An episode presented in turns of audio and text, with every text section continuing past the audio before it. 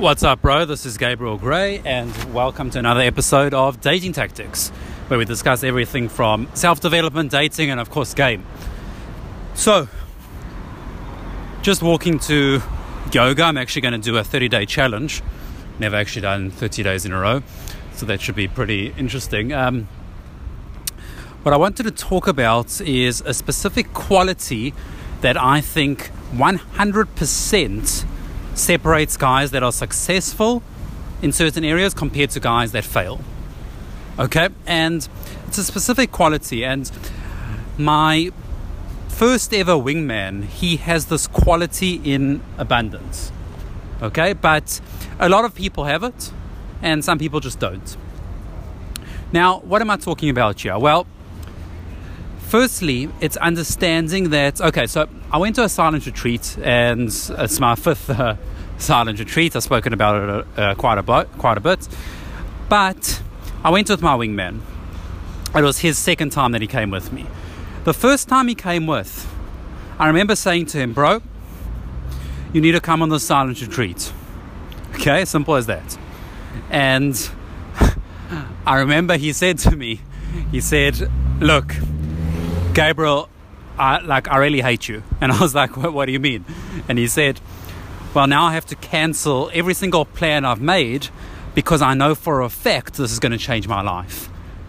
And why is he saying that? He's saying that because he knows in a specific area, which is self development, dating, doing things that are good for your personality, he knows that he trusts my opinion. It's pretty simple as that. And he knows that he's going to do that and take action on that regardless of anything else. And the thing is, you need to have people in your life where you trust their opinion and you are going to accept that, what they, what they tell you to do, if it's going to be something beneficial, okay, that they think it's going to be beneficial. You need to do that irrespective of any other possible excuse you could have. Okay, you cancel your plans, you do what needs to be done. And it's it's happened a lot. Um, even it happened the other way around with my first wingman. I mean, I'm really close to him. I, I, really have a lot of respect for him in terms of his success in lots of areas of life. And I remember we were basically saying, look, we need to do this specific type of course um, for personality and to help you understand yourself.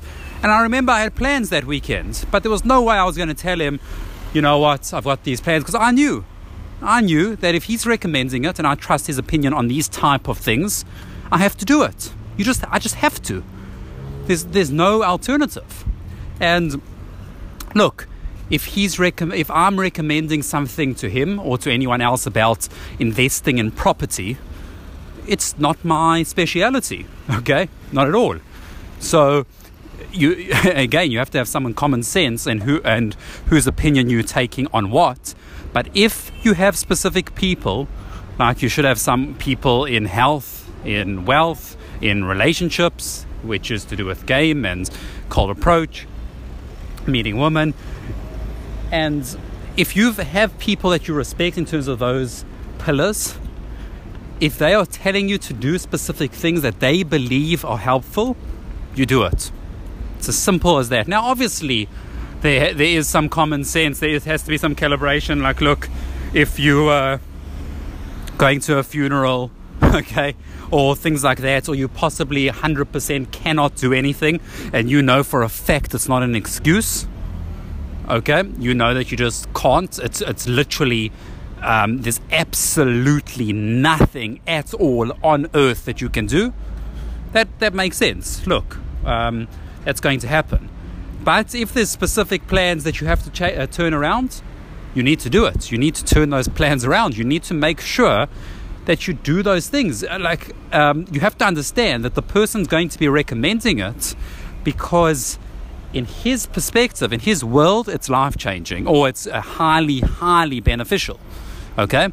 Now, look, if someone recommends something to you and says, oh, you should do this, it's not really that helpful, but try and do it. Of course, um, that's different. But if someone says, look, bro, this really helps me.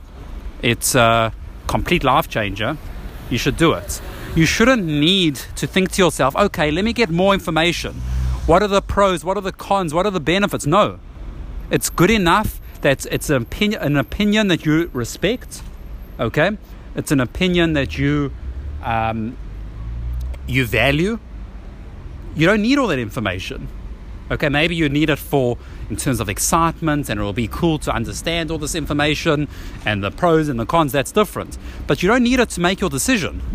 Your decision is made based on the fact that you value his opinion.